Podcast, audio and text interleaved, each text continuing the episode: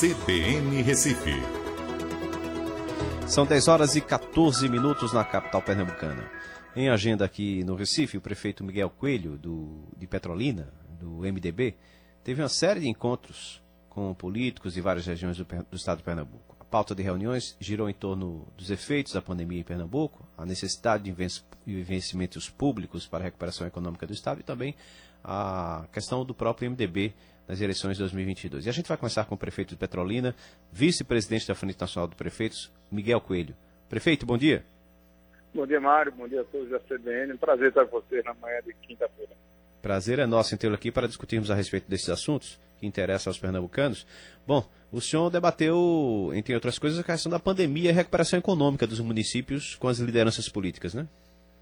Isso, sem dúvida. Aproveitei que ia para Recife, né, para poder ter uma pauta administrativa nessa questão da pandemia, encontros aqui sobre leite UTI, insumos e, e similares, e aproveitei para também fazer algumas visitas, tanto institucionais, com deputados federais, deputados estaduais, em, tro, em prol de apoios, né, de emendas e de apoio nesse momento que a gente vem passando, tanto da crise sanitária, mas também da socioeconômica, e também algumas outras visitas de cortesia, como por exemplo o senador Armando Monteiro, e de poder discutir um pouco o momento é, partidário do nosso próprio partido, que é o MDB, de ter esse encontro, como tive ontem com o presidente do deputado federal Raul Henrique.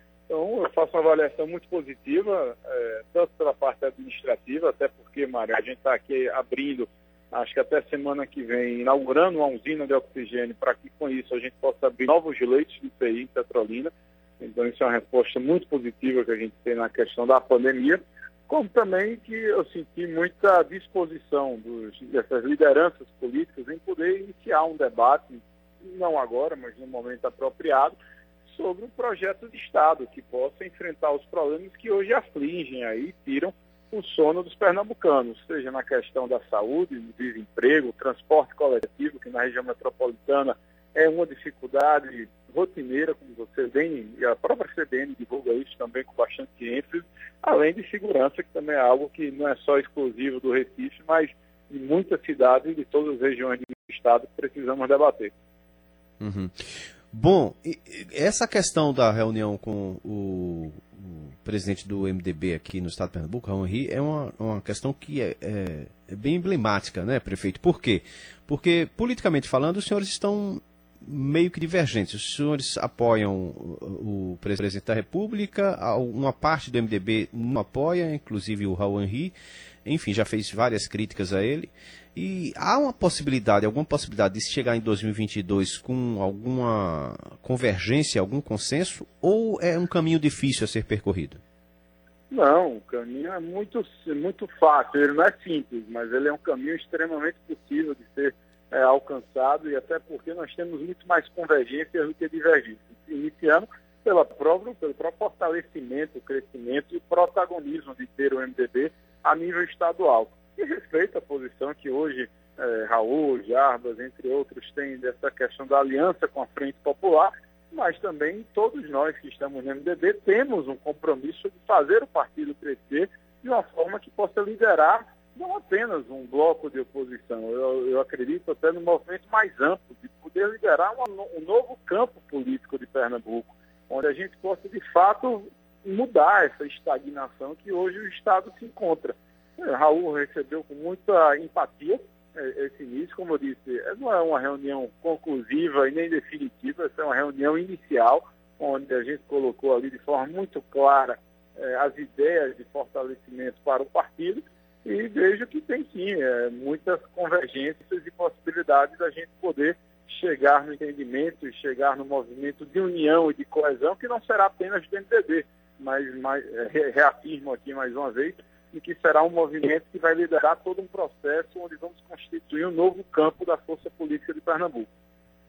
O senhor, por exemplo, teria a, o desejo de chegar em 2022 como candidato ao governo do Estado com o apoio do presidente Jair Bolsonaro, já que seu pai está diretamente ligado ao governo federal?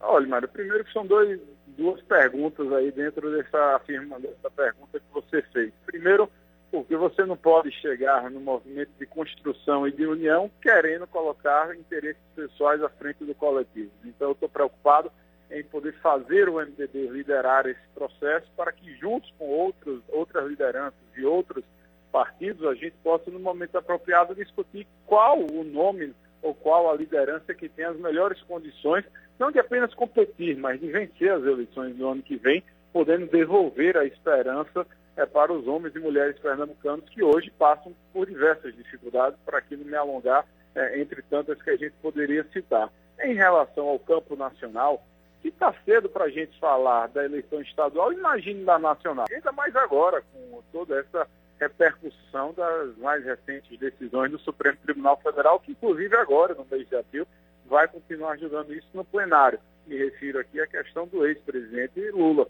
Então, isso sem dúvida vai alterar todo esse debate nacional. E eu acredito que o presidente Bolsonaro, na própria afirmação que ele fez ontem, ele não está antecipando esse debate, ele está focado em poder fazer o Brasil superar esse momento de pandemia. Então tem que ter muita cautela, muita serenidade, não antecipar é, o debate, focar nos problemas que hoje os homens e mulheres estão passando em nosso Estado, para que a gente possa, no momento apropriado, apresentar as ideias, as propostas, as soluções e um projeto vencedor. O senhor acredita então que hoje o presidente Jair Bolsonaro está no caminho certo, está fazendo o que é correto? Não, não disse isso. Eu disse que ele está com a vontade, pelo menos foi o que ele externou ontem, de poder ajudar o Brasil a superar a pandemia. E só tem um caminho para você poder superar a pandemia no caminho, é, na tese sanitária, é a vacinação, Mário. Isso é prego batido e ponta virada. E a gente vê aí que essa falta de vacina não é só do Brasil, mas diversos outros países, a Inglaterra, que a, a, gente está comprando a, a, vacina da faculdade de Oxford, na Inglaterra, que Oxford está lá, também não tem vacina ainda, como outros países é, já desenvolvidos também estão passando por essa dificuldade. Mas acredito que iremos sim superar com os esforços do Butantan, com os esforços da Fiocruz, superando eventuais percalços que possam existir ao longo do caminho, como também que tem que precisa andar em paralelo é a questão social econômica. O auxílio emergencial que voltou esse mês, agora essa semana, já é uma resposta muito positiva. As previsões, só para você ter uma ideia, é de que injete no varejo, do, do serviço de varejo no Brasil, mais de 13 bilhões de reais na economia de forma imediata. Então, isso gera emprego, isso distribui renda, isso fomenta a indústria. Então, isso tem uma, uma consequência na cadeia produtiva de bons sinais. Isso faz a inflação, é, você pressionar um pouco ela para segurar esse avanço que a gente vem vendo nos últimos anos, nos últimos meses, perdão, como também uma série de outras medidas que o Congresso vem discutindo. E assim que o orçamento for superado, essa discussão de Brasília, as obras públicas voltam com mais força. E a gente percebe que a iniciativa privada ela está com apetite. Eu vou lhe dar o exemplo de ontem, Mário. Você deve ter acompanhado o leilão dos aeroportos, no qual uhum. o aeroporto de Petrolina está incluso foi com ágio médio de mais de 3 mil por cento. O bloco Petrolina estava aqui, tem um lance mínimo de 8 milhões e a empresa venceu com 750 milhões de reais. Então, só Petrolina vai receber nos próximos cinco anos um investimento superior a 200 milhões de reais no seu aeroporto. Então, isso, de novo, isso mexe na fruticultura, isso mexe no agronegócio, isso gera emprego, isso melhora a perspectiva. Agora, não pode é a gente ver que você tem iniciativa privada com interesse, com vontade, você vê o governo federal fazendo as obras e ajudando as prefeituras a poder tocar as obras a nível é, local, mas infelizmente a gente está hoje no estado que menos investe no Nordeste, que é Pernambuco. E a gente precisa discutir isso para poder mudar. Prefeito Miguel Coelho, muito obrigado então pelos seus esclarecimentos. Obrigado, Mário. Um grande abraço. Até mais. Um abraço. Nós conversamos com o prefeito de Petrolina, vice-presidente da Frente Nacional de Prefeitos, Miguel Coelho, que falou sobre as discussões políticas que foram realizadas ao longo dessa semana aqui no Recife.